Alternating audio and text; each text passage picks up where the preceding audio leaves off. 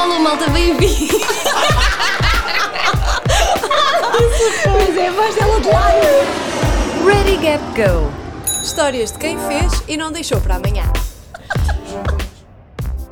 Olá a todos, bem-vindos de volta ao Ready Gap Go, o podcast da Gap Year Portugal. Eu sou a Rita Pinto Coelho e estou aqui com a Marta Cunha Grilo. Hello, hello! Connosco hoje tivemos o Tiago Franco, ele que era estudante na Nova SBE, na altura em que ele venceu a Gap Year Scholarship by Nova SBE em 2018.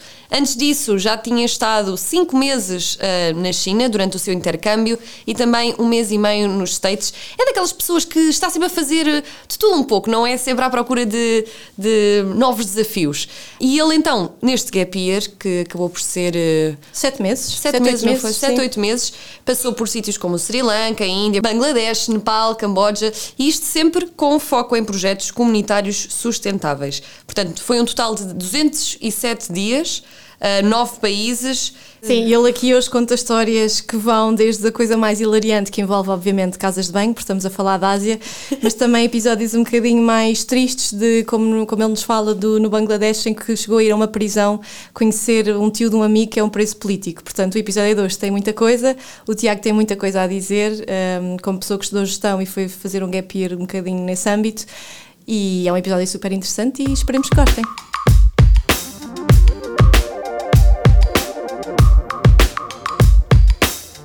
Podes descontrair, ok? Sim. Tranquilo. Hoje vamos falar um bocadinho do teu gap year que tu fizeste em 2019. 19? 19? 18. 2018, ok. 2018. Não, foi no ano passado, 2019. Foi no ano passado. passado. Foi no ano passado, sim. Ok, 2019. Foi no ano passado, foi? Foi no ano passado. Sim. Desculpa, desculpa, podia jurar que tinha sido em 2018. Ou se calhar começou em 2018. Eu ganhei a bolsa em 2018 e depois fiz o gap year em 2019. Ok, okay pronto, certo, ok. Foi isso, foi isso. Em 2018 ganhaste a bolsa da Nova em parceria com a Gap Year Portugal, não foi? Exatamente. Pronto, e depois partiste para um Gap Year pela Ásia, uhum. certo?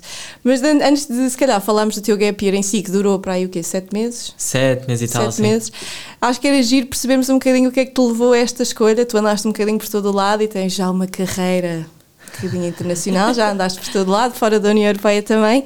E acho que era giro perceber o que é que andaste a fazer hum, antes uhum. do teu gap year. Então, o gap year surgiu Aliás, o gap year foi surgindo. Houve um dia em que eu me levantei da cama e tomei a decisão, mas foi, uhum. foi uma ideia que foi, foi sempre surgindo. Um, as minhas escolhas, quando foi para, para a faculdade ou que curso escolher no secundário, sempre foram super instantâneas, super fáceis de, de, de, tomar e mesmo quando estava na, na faculdade tudo parecia super óbvio, um, mas quando tomei a decisão de vou para mestrado, não vou para mestrado, o que é, o que, é que vem a seguir, aí já não foi tão óbvio. E aí começou a aparecer uh, a Gap Year Portugal, a falar sobre o que é o Gap Year, a começar a pôr macaquinhos na minha cabeça e eu a pensar cada vez mais sobre isso. um, e depois, visto que tive esta, esta bolsa um, da minha faculdade em parceria com a Gap Year Portugal, achei que era só uma oportunidade, porque não é todos os dias que uma faculdade te paga para, para, para ires viajar, para, para, para fazeres a tua cena. Uh, e então achei que era era, era aumento para, uhum. para fazer uma pausa. Mas antes disso já tinha estado na China e nos Estados Unidos, certo? Sim, sim, ou seja, durante a faculdade eu fiz o, o meu exchange semester, o meu Erasmus, digamos, em, na China. Uh, na altura foi super engraçado porque eu tinha tido que eu ia para a Eslovénia. Como, a como sério? exatamente. tinha sido que ia para a Eslovénia e umas horas antes de submeter a candidatura, o meu colega, de, o meu amigo, disse: Ah, estava a pensar por a, a China. Eu, ah, uma China? de onde é que isso veio? Porquê? E comecei: Ah, mas é mais barato, não sei o quê. Ok, então vou falar com os meus pais e vou dizer: pais, estou a pensar por a primeira opção fora, ou Turquia ou China, você é que escolha. E eles escolheram a China, por Uau. isso é tipo o, pior, o melhor do, do pior. E, e, pronto, olha, acabou por acontecer. E depois também, um, quando estava na China, vi uma bolsa que existia para estudar empreendedorismo social nos Estados Unidos, eles pagavam tudo. Yeah, se pagam tudo, porque não? uh, acho um tema super interessante. E então fui depois também aos Estados Unidos ter lá um mês e meio de formação.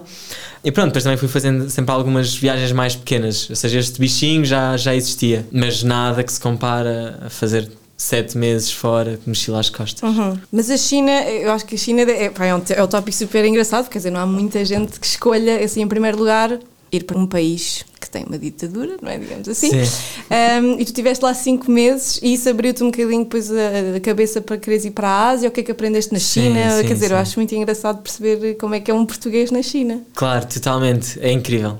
Não me arrependo de nada, foi, foram meses incríveis.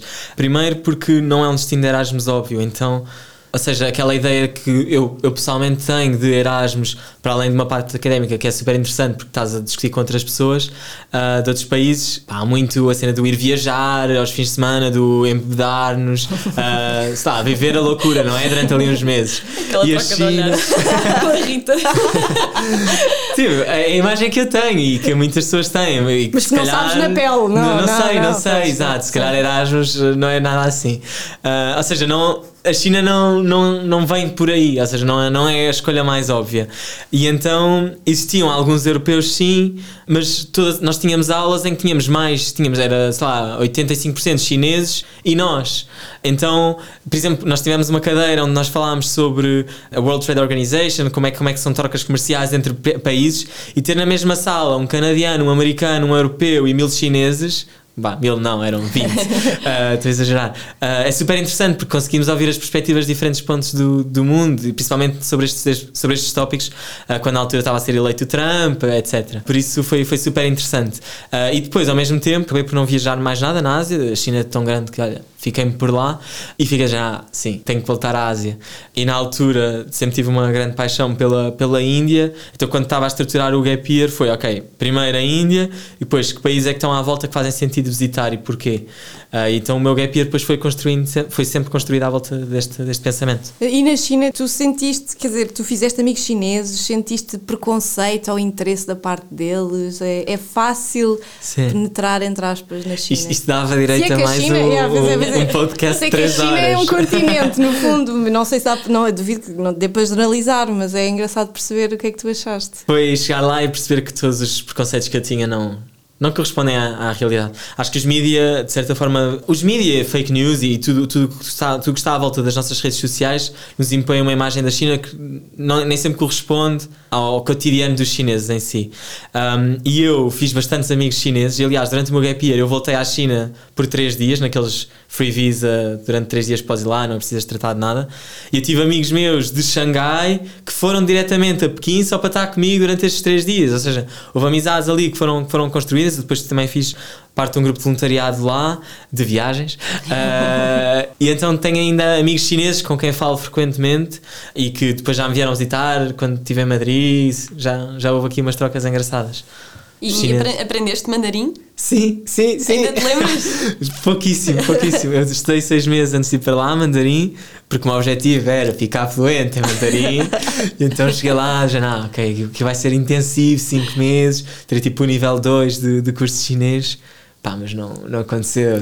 ainda, ainda cheguei a fazer um teste em que só tinha caractere chinês e tinha que responder com caractere chinês, ou seja, chinês-chinês, ah, mas esqueci tudo, esqueci Pois. tudo. É mesmo difícil. Pois é, eu, eu agora durante a quarentena também fiz assim um, um mini cursozinho só para aprender umas coisas e por acaso este até é o, o caderno onde eu tenho as minhas coisas, lembrei-me porque há bocadinho encontrei. Pá, e é, é, é difícil. Sabes É, dizer é. mais do que ni hao? Sei dizer eh, xie xie? Xie xie? Xie xie. Xie xie? Obrigado. Chen. Isso é o quê? Zaijian. Isso é Deus? É Deus, Ah, é Deus. Deus. É a única coisa que eu sei. Depois de quando voltaste para Portugal, acabaste o curso, estavas na Nova, não é? Na SBE, de estudar eh, Economia, Finanças? Gestão. Gestão, tudo ao lado. Ok. Ah, e depois estruturaste o teu gap year e porquê que achas que ganhaste? O que é que foi diferente na tua candidatura? Interessante. Eu se calhar diria, ou seja, o meu gap year não foi feito para. Ou o meu plano de gap year, quando foi construído, não foi feito para ag- agradar a um júri. Eu queria mesmo fazer um plano como, como este. Este era o meu, o meu estilo de viagem, o meu estilo de, de gap year. E tudo o que eu fiz durante o gap year está, de certa forma, conectado não só com as escolhas que eu fiz antes de fazer o projeto, ah, mas também o que é que eu quero, onde é que eu me vejo no Tiago daqui a 10 anos. E então havia aqui um, um match muito óbvio entre o plano que existia e a minha personalidade e, o que é- e os meus objetivos futuros. Mas quando dizes este gap year, tu estás a falar do quê? Ou seja, o meu gap year foi tudo à volta de que impacto é que decisões empresariais têm não só nas comunidades como no meio ambiente. E isto depois também se eh, reflete sobre as minhas escolhas profissionais, sobre onde é que eu quero estar daqui a 10 anos, quero trabalhar para uma multinacional, a trabalhar para, para um grande banco, consultora não faz sentido para mim, Ahm, e se calhar faz-me sentido trabalhar num, num- numa empresa ou criar a minha própria empresa que esteja sempre focada em trazer algo de bom ao mundo e, e- e que tenha um impacto, ou que tenha o mínimo impacto possível no mundo. Ahm, então as minhas escolhas pessoais do meu dia a dia e as minhas escolhas profissionais aglutinam-se muito nesta, nesta ideia e o gap year pá, encaixava, en- encaixava bem. Eu acho que foi isso que, que eles depois ah, viram quando, quando analisaram a candidatura. Acho eu. Também, se calhar, explicar também o que é que no fundo é esta candidatura. A Gap Year Scholarship, para, para quem não sabe, acaba por ser um pouco semelhante ao concurso Gap Year Portugal, não é? Portanto, eh, neste caso, a Gap Year e a Nova SBE concedem uma bolsa de 5 mil para uma, uma pessoa ou de 6.500 para duas pessoas para então fazerem o, o seu Gap Year. Que- Exatamente. Coisas à parte, não é? Eh, acho isto extraordinário, não é? Uma, uma universidade que apela, que, que, que incentiva, não é? No fundo, a fazer, eh, a fazer o gap year. E como a Rita estava a dizer, então tu planeaste o teu gap year, partiste em, estavas a dizer há pouco, janeiro de 2019. De janeiro de 2019. Nossa, agora sim, agora sim. E tu começaste logo pela Índia? Não, não. Não. Ah, porque, ou seja, também estava a tentar ah, fazer o mínimo de locações possíveis e fazer um, lógica no mapa, não é? Ter um mapa, um itinerário que tivesse alguma lógica. Então comecei no Sri Lanka durante 20 dias, em que o objetivo era palpar terreno. No Sri Lanka é uma, uma versão mais soft do que é a Índia, não é? Palpar terreno, perceber como é que eu, como é que eu me sinto. O Sri Lanka também está a sofrer um pouco com turismo de massas brutal lá, então queria também perceber de forma é que o turismo tem impacto ou não na, na vida das, das pessoas e na economia local. E depois então fui para a Índia. E aí então, chapada, não é? tive dois meses na Índia, o objetivo inicial era ficar três, mas tive alguns problemas com, com vistos. Fiquei dois meses, pelo meio fiz ah, uma. Se calhar vou explicando o itinerário. Claro. Ah, onde fiz uma pausa para ir ao Bangladesh durante 10 dias. Depois tive dois meses no Nepal. Ah, onde o objetivo também era ficar três, mas tive problemas com vistos, Ah, então tudo somado, tive que arranjar aqui um plano B e tive um mês e meio no Sudeste Asiático e terminei um mês na, na Rússia no, no comboio transsiberiano e depois fiz um pouco do- dos países nórdicos. Sonho. Então, esse comboio, sério, adorava. E depois tu, neste, tu, tu- tu nestes sítios tu fazias um bocadinho um misto de turismo e Uhum. essa pesquisa nas empresas locais? Sim, sim. Olhando para trás, claro que podia ter feito muito mais coisas e olhando para trás sinto que podia ter feito muitos mais projetos, mas na altura era o que eu me propus a fazer e o que eu consegui fazer. E então, por exemplo, no Sri Lanka fui contactando diferentes negócios locais, tentar perceber como é que o, o turismo estava a ter impacto. Um, na Índia, o meu objetivo estava mais relacionado com um, a poluição e o consumo massivo de plástico descartável, etc. E fiz uh, quase duas semanas um voluntariado um, relacionado com isso.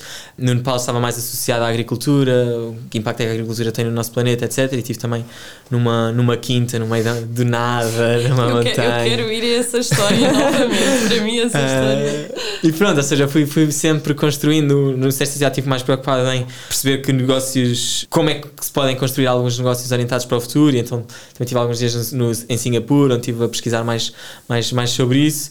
E depois a Rússia foi o fim, foi mesmo só introspeção pessoal. Quando tu dizes orientados para o futuro, tu- tudo isto tinha uma componente de, de sustentabilidade ou, ou Uhum. não era necessariamente nesse sentido? Uh, sim, sustentabilidade, sempre que sustentabilidade cobre não só sustentabilidade ambiental, mas também Pois. sustentabilidade uh, económica e social. Ou seja, de que forma é que nós podemos de- deixar às próximas gerações modelos de negócio e empresas que façam sentido e que não estão só a destruir a vida das pessoas ou que têm um impacto brutal na vida das pessoas. Por Ok. isso, as diferentes vertentes. E acho que esta pergunta é super geral, mas o que é que tu conseguiste apreender de- desses sítios? Tu foste mesmo só observar ah, de fora, foste tentar dar sugestões, que isto é sempre uma coisa Sim. delicada. Ahm, o que é que aprendeste? Eu, eu tive mais na, na perspectiva de observador, ou seja, vou absorver tudo o que tudo o que tem para me dizer e tudo o que tem para, para, para me explicar e às vezes se calhar uma conversa no meio da rua ah, com um senhor que tem um negócio de, de aquelas caravanas de, de comida de rua se calhar é mais importante ter passado dois dias com, com uma empresa tipo, ah, ou seja, o meu objetivo era absorver ao máximo e agora quando voltar conseguir que as minhas escolhas reflitam tudo o que eu absorvi. Ah, se calhar depois de ter ido ao Bangladesh não faz sentido ah, ir a algumas lojas de Fast fast, fashion. fast fashion, Uhum. exato.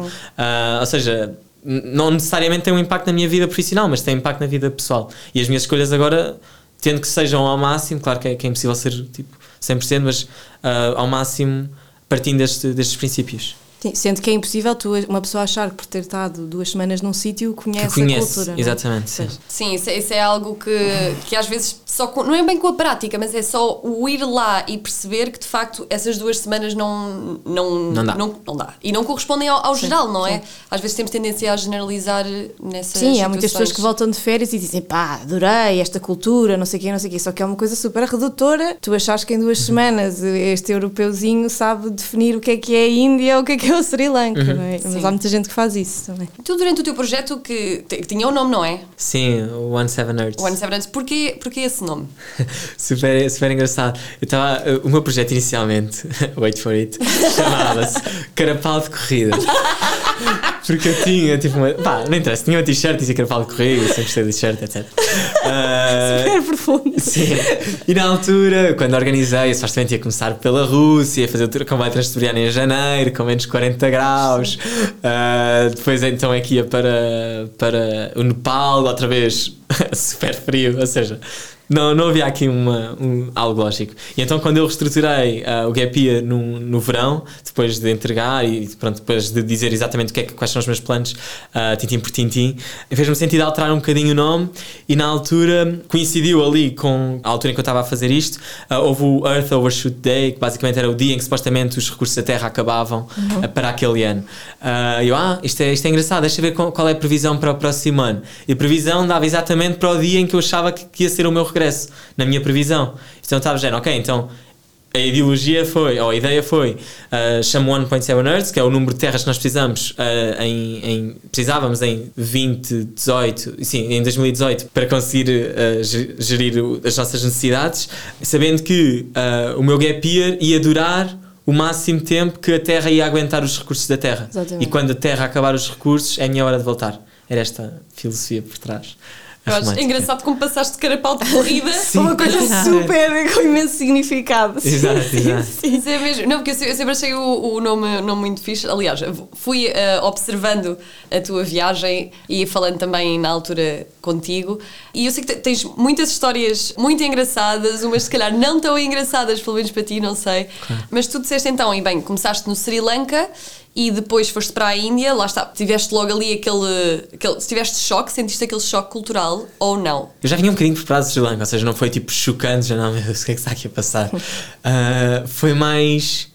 Porque eu não acho que tenha sido um choque inicial. Eu acho que foi um acumular de choques que iam acontecer no dia a dia que tornam a Índia super intenso. Eu estou sempre a dizer isto, mas a Índia conheceu tipo, a melhor versão de mim e a pior, porque é tudo tão caótico que acabas por te encontrar a ti próprio.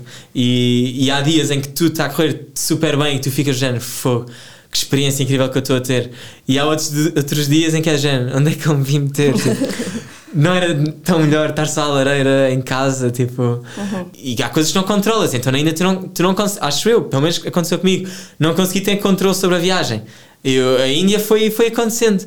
Ah, e então, yeah, é, é muito intenso. Não houve um choque inicial, houve vários choques, houve dias muito maus e houve dias que foram extremamente bons. E agora, assim que tiver uma oportunidade, volto lá de certeza. Pois, agora olhando para trás, se calhar é o sítio que se te fica mais na memória. Ah, Não. uh, mais ou menos, ou seja, há, há três países que, que guardei muito, que foi a Índia, aliás, quatro, mas pronto, a Índia e o Nepal marcaram muito, a Rússia marcou-me de forma brutal e, e do lado mais negativo diria o Bangladesh. Porquê? Ah, Bangladesh surgiu porque há uns anos eu fiz um intercâmbio na Alemanha, onde estive com, com refugiados e fiz um grande amigo meu que vivia no Bangladesh e que pronto, teve que se mudar para a Europa.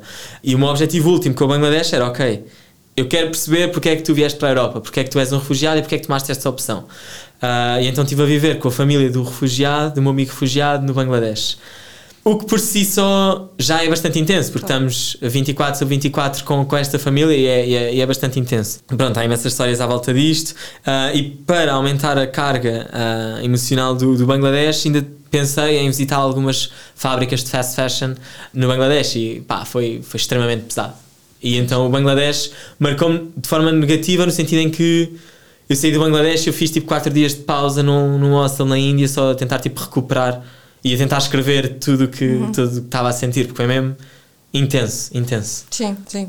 Quer dizer, eu, eu imagino que tu sentas que nós é que perpetuamos aquela, aquele tipo de economia e de sobrevivência, não é? mas também qual é a alternativa, não é? Fechar, fechar aquelas fábricas também é tirar ali um sustento, não é? Ou Eu, não? eu tenho, lá está, isto está mais para 3 horas de, de conversa. A minha visão é que depois de visitar e de conhecer estas pessoas, é que nós é que criámos o problema, nós é que temos as multinacionais que estão a trabalhar lá, não é? Ah, por isso somos nós que temos que. É de nós que tem que partir, partir a solução. E não é de um momento para o outro mudar as nossas fábricas para outro sítio, é capacitar estas pessoas para terem um- uma vida digna ah, e ao mesmo tempo estimular a economia local para que eles não dependam 100% de multinacionais. Ou seja, capacitar as pessoas para que eles consigam fazer os próprios negócios, dar-lhes todos os direitos que, que eles merecem e, acima de tudo, dignidade, diria, e contribuir ativamente para o crescimento deles. Não é, ok, então se estamos a fazer mal, nós, tudo bem, nós mudamos as fábricas para outro sítio. Tem, tem que haver aqui responsabilização da nossa parte. Sei que a fast fashion é um assunto interessante porque tem muita, há muita dificuldade em conseguir que as pessoas se importem com isto, se calhar por estar tão longe da vista, não é?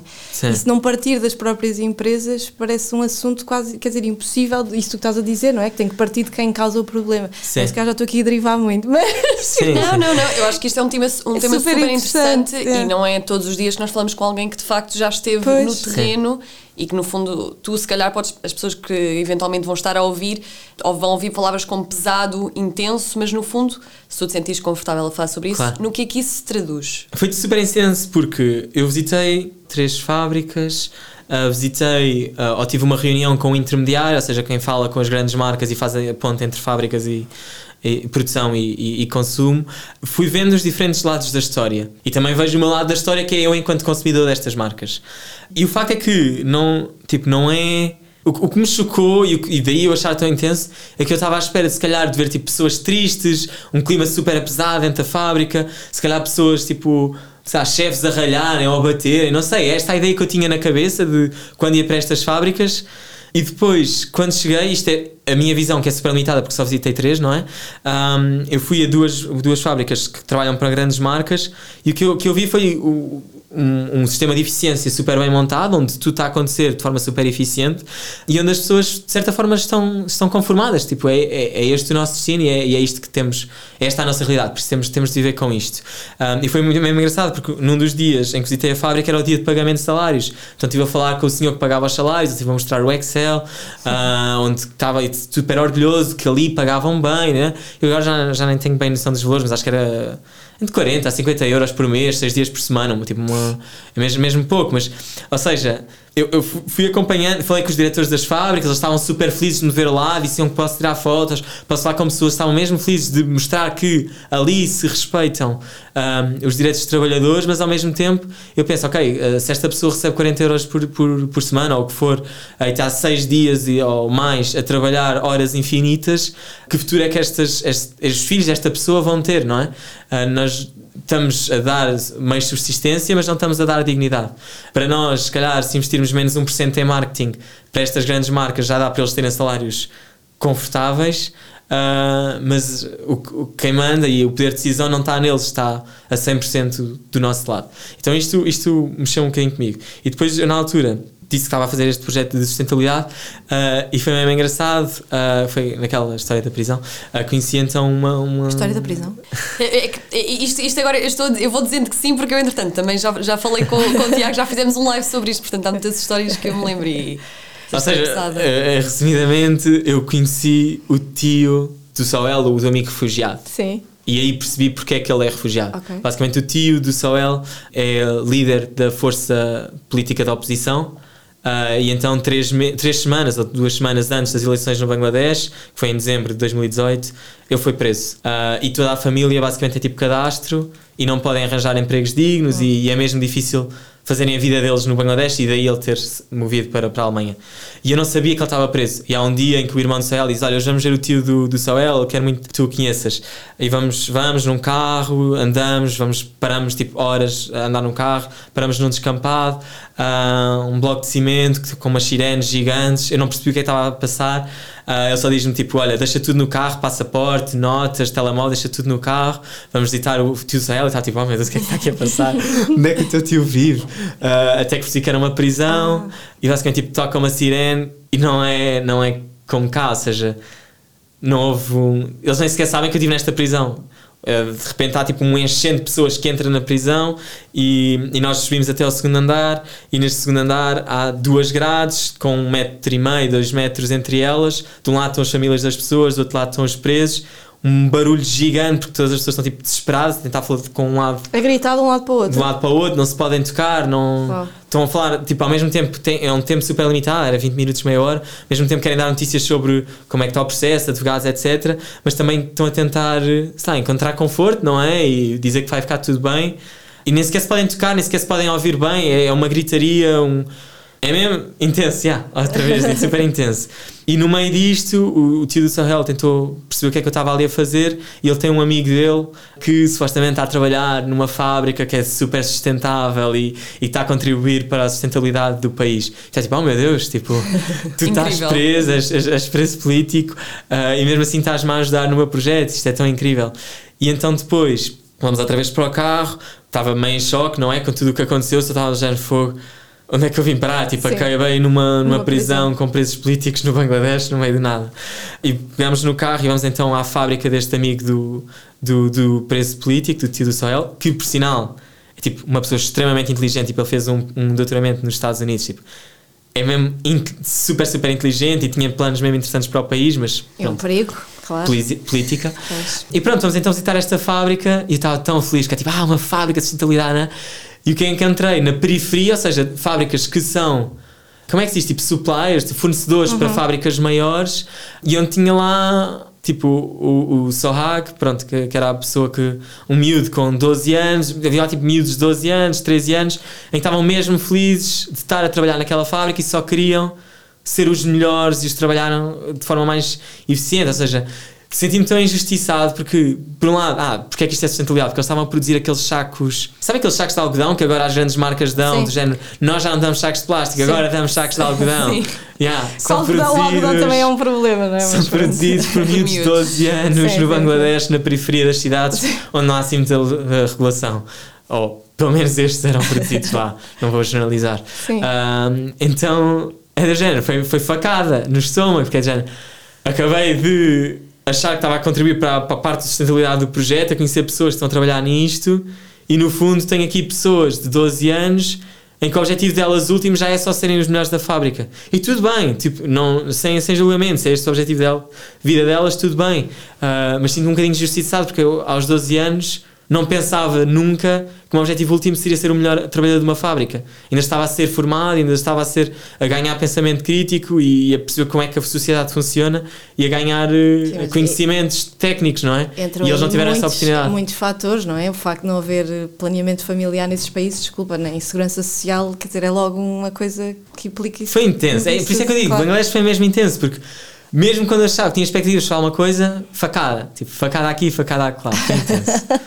Ok, pronto, mas isso foi, foi assim o mais. Depois de- do Bangladesh, é que foste para a Índia ou foi, foi a meio, não foi? depois fui, tive um bocadinho mais de tempo na Índia ah, e depois fui para o Nepal. Foste para o Nepal.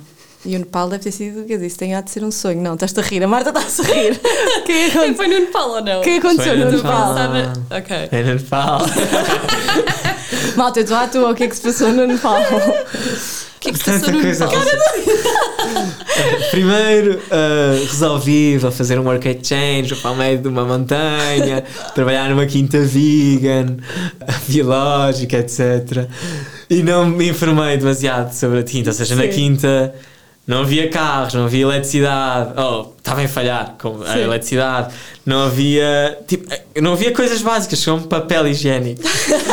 Ah, e então eu estava de género, ah, eu tenho o meu papel higiênico, tudo bem.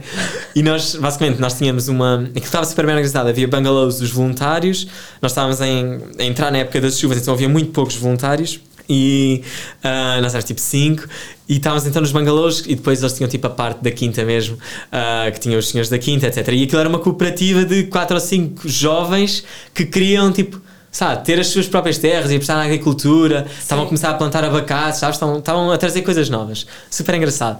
Um, e eu chego lá, estava tipo a chover torrencialmente, eu tipo, passei tipo o dia todo no autocarro, aquelas musiquinhas do, do, do Nepal, tipo, Uh, o autocarro todo estava tipo, meu Deus, Uh, estou a andar tipo a 80 a hora a subir uma montanha que, tipo, que não tem estradas e que a qualquer momento eu vejo o precipício tipo a um centímetro de mim uh, e com galinhas no meio do autocarro, tipo, uma festa no autocarro. E chego lá, chuva torrencial, só queria ir à casa de banho. Até que quando vou entrar pela casa de banho, sai lá uma voluntária e diz: Ah, não se pode usar papel, porque tipo, isto é uma quinta vegan e tipo, tudo o que sai desta. Do que sai da sanita Era zero waste Uh, mesmo. vai diretamente para uma bananeira que eles gostam muito. Então papel não entra. Eu, ah, tudo bem. Então como se faz? Está ali um balde de água, orienta-te. E a género, eu já me tinha habituado a fazer tipo um buraco no chão, tudo Sim. bem, mas havia sempre o papel higiênico, não é? Então estou tipo na casa de banho, ok, então vou pensar melhor sobre isto e já vou logo. Volto para o meu bangalô e foi tipo, vá, tem que acontecer. Ah, então fui lá, fiz o que tinha a fazer e depois estou tipo a lavar com a mão o rabo e está a género. Oh meu Deus, estou mesmo a fazer isto. Isto é a minha vida neste momento. E depois o pior foi a seguir, porque o cheiro fica, não é? E já, já eu sabia que o cheiro ficava, porque na Índia, Nepal, tipo, há notas que cheiram mesmo mal, não é? Porque passam pelas mãos das pessoas. Ah, e então eu tinha aqueles desinfetantes a, saber, a, a- a cheirar a, a maçã e estava dizendo, ok, vou pôr um bocado de desinfetante, cheirar. Ok, precisa de mais um bocadinho, mais desinfetante, cheirar, até tipo cheirar a maçã. Ah, yeah, então, essa quinta um, foi um uma verdadeiro aventura. banho de humildade, não é Sim, verdade? sim, foi uma aventura. Até que depois acabei por ficar sozinho, os voluntários depois foram saindo e eu fiquei lá. Então, basicamente, eu estava vendo aí, tipo, ah, houve um dia que eles disseram, hoje não trabalhamos. E foram tipo de vila em vila, nós a andar por várias vilas e a beber um. Eu nem sei o que é que eu estava a beber, mas tipo, terrível. E basicamente eles tentaram tipo empedar-me ah, e, e basicamente apresentaram-me aos amigos todos deles, sabe? Tipo, estavam mesmo felizes de género, temos um amigo europeu, vamos apresentar-te a todos os nossos amigos aqui da aldeia, mas tipo, as aldeias é tipo no outro lado da montanha, Sim. então andámos tipo um dia todo a andar. Foi mesmo engraçado, foi mesmo, mesmo engraçado. E depois, por fim, a Rússia, não é? Um mês, Por um fim, a mês na Rússia. Fogo, adorei a Rússia. A sério? Adorei a Rússia. Como é que é fazer o com o Transsiberiano? É uma aventura, é uma aventura, porque se tu fizeres diretamente, tipo, non-stop, são sete dias sem parar. Tipo, dia e noite dentro do, do comboio. Eu dividi isto por um mês. Um, e então, pá, uma experiência mesmo, mesmo incrível. Porque, primeiro, a visão que eu tinha sobre os russos de serem, sabe, poker face all the time. Uh, e, e super frios. Até certo ponto confirmou-se, tipo, sim, poker face existe, frios sim, existe. Mas ao mesmo tempo, senti que mesmo no meio daquela frieza, foram super acolhedores. Eu tenho uma história em que, por exemplo, perdi o comboio eh, e tive de tentar encontrar um, uma alternativa e estava com a senhora do género. Depois tens que tens de te arranjar sozinho, né? Eu com o tradutor, que ela sabia falar inglês, o tradutor tipo falava, mostrava, ela depois falava, mostrava. Ela tipo, depois tens que arranjar uma solução, ah, tens que preencher o, o, o ofício X, Y e Z. Eu, ah, mas eu não sei preencher e está tudo em russo, né? ok, então eu ajudo-te, ah, mas isto tem que ser rápido. Então, tá, tipo, 10 Ai, minutos, ela a ajudar-me imenso. Tipo, ela podia-me só ter mandado dar uma volta, mas tipo, a ajudar-me imenso. E a preencher coisas, tipo, do género, então, pronto, vai parar à minha casa a, a carta. Eu, ok, boa. tipo, porque eu não tenho casa aqui. Ou seja, a ajudar-me imenso, mas sempre com aquela poker face. E eu gostei muito da Rússia porque aquilo, imagina, eu comecei, eu não fiz a volta normal de fazer China, Mongólia e para a Rússia. Comecei do ponto da Rússia, em que é perto da Coreia do Norte, ahm, faz ali fronteira com o Japão, Coreia do Sul, ou seja, tu entras, tu sais à rua e está tipo K-pop a existir nas ruas, pessoal russo assim, com, a, a comerem bimbimbapes e, a comerem tipo sushi e com, com, com as feições ah, Asiáticas. asiáticas, ou diria, sim, asiáticas, e está tipo, ah, é esta a Rússia que eu, que eu achava que existia, tipo, isto é a Rússia. Depois voltas a entrar dentro do, do comboio e vais sair tipo na fronteira com a Mongólia. E já é pessoas tipo apaixonadas por, por cavalos, budismo, tupis, e está tipo, ah, não estava nada à espera. Continuo tipo, na Rússia. Tipo, as comidas, tipo, eu já tive uma, quando estava na China, estive perto da fronteira da Mongólia, ah, então já tinha tipo comido aqueles queijos, aquele, aquele leite, aquelas comidas que são um bocado estranhas. E está tipo, ah, aqui também posso comer este tipo de comidas, uau, não está nada à espera. E depois voltas a entrar e começa tipo a ficar de certa forma mais capitalista. Ah, e aparece tipo, uma cidade super russa em que tem tipo uma estátua gigante do Lenin, ah, sabes? Tipo, super, super russo, e edifícios super imponentes, sabes? E depois entras em Moscovo e é tipo, uau, que império, uau. Já voltei a ver tipo marcas europeias, sabes? Voltei quando ia ao supermercado a olhar duas vezes, não, gastei tanto, não estava à espera de ter gasto tanto no supermercado, tipo, preços europeus, tudo era europeu, hostels europeus. E depois vou a São Petersburgo e já é outra coisa diferente, já é do género tipo tudo virado para as artes e museus tipo incríveis, artistas de rua incríveis. Ou seja, parece que tu entras no comboio é um país, tu sais do comboio já é outro país. e vais passando por sete uh, zonas, sete ou dez, não sei, zonas horárias diferentes. Uau. Então é mesmo tipo, há vários países dentro da Rússia e fiz foi o sítio onde se calhar eu fiz mais couchsurfing. Eles acolhiam mesmo bem em casa deles e estavam super felizes de me ter lá. Então foi mesmo estranho, porque a gente não estava nada à espera disto da Rússia. Então não sentiste nada esta. Eu tenho esta ideia deles serem muito desconfiados de quem é de fora da Rússia. N- Não senti. Pois. Se calhar tive sorte, mas eu não senti. Se calhar, senti se calhar são com os americanos, não sei, eu tenho esta ideia de se calhar com os americanos é diferente. Talvez, talvez, Ah, sim. giro. E sentiste, viste uma Rússia comunista. Vi uma Rússia comunista, sim. E ao mesmo tempo também não interessa, Uhum. porque já era diferente da. Ou seja, vi várias Rússias e, e até certo ponto há Rússias que eram só mais asiáticas, onde tipo existe capitalismo sim, mas tipo há todo uma, um budismo, um hinduísmo à volta disto, uma religião que move massas.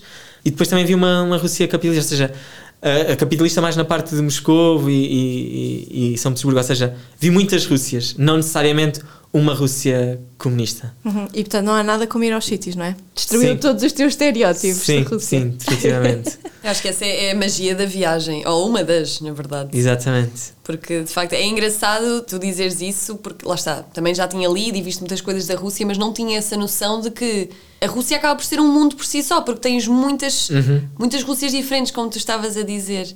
De todas essas, qual foi aquela que, de que mais gostaste? Ou que mais, you know? A Rússia? Super boa pergunta. Eu gostei muito de Moscou e São Petersburgo, sabes? Foi como um voltar, à- depois de sete meses, foi como um voltar à, à realidade. Mas eu também, eu passei quase duas semanas perto do Lago Baikal, basicamente tem as dimensões de Portugal, é tipo o maior lago do mundo, super profundidade, tipo gigante. E tive tipo duas semanas onde só tive tipo com pessoas russas que nem eram bem mongóis, nem eram bem coreanas, eram rússias do interior e eram russas, pronto. Foi, foi mesmo giro, foi mesmo giro. Eles fizeram mesmo um, um esforço para, para mostrar as diferentes tipo, comidas, diferentes sítios. Ah, Estava só envolto em natureza e foi, foi uma Rússia que eu não estava à espera de encontrar e gostei, gostei mesmo, mesmo muito. Daí eu também me ter alongado, que eu supostamente ia lá ficar três dias, fiquei duas semanas. Ok. Ah, por isso, yeah. Eu aqui, se calhar, só para começarmos a terminar, a Rússia foi o teu último país e eu acho engraçado. Fala-se muito às vezes da viagem em si, dos sítios onde as pessoas estão, mas não se comenta tanto o regresso. Tu tiveste sete Uhum. meses fora, eh, numa realidade super diferente, não é? Viste um bocadinho longe do capitalismo, em certa Exato. medida. Como é que foi para ti voltar? Depois já, já não tinhas sequer a rede de segurança que é a faculdade. Exato, exato, exato. Super, super boa pergunta. Eu, eu se calhar faço uma. um- vou um bocadinho mais atrás. Foi, eu quando ia para a viagem, eu tinha uma visão muito romântica do que ia ser a viagem. Ah, sabes, pôr a mochila às costas, ir, ser tipo dono do meu destino, do meu futuro, fazer o que quero, o que me apetece e, e estar só com as pessoas que quero, quan- o tempo que eu quiser, ou seja, muita liberdade e, e uma visão super romântica.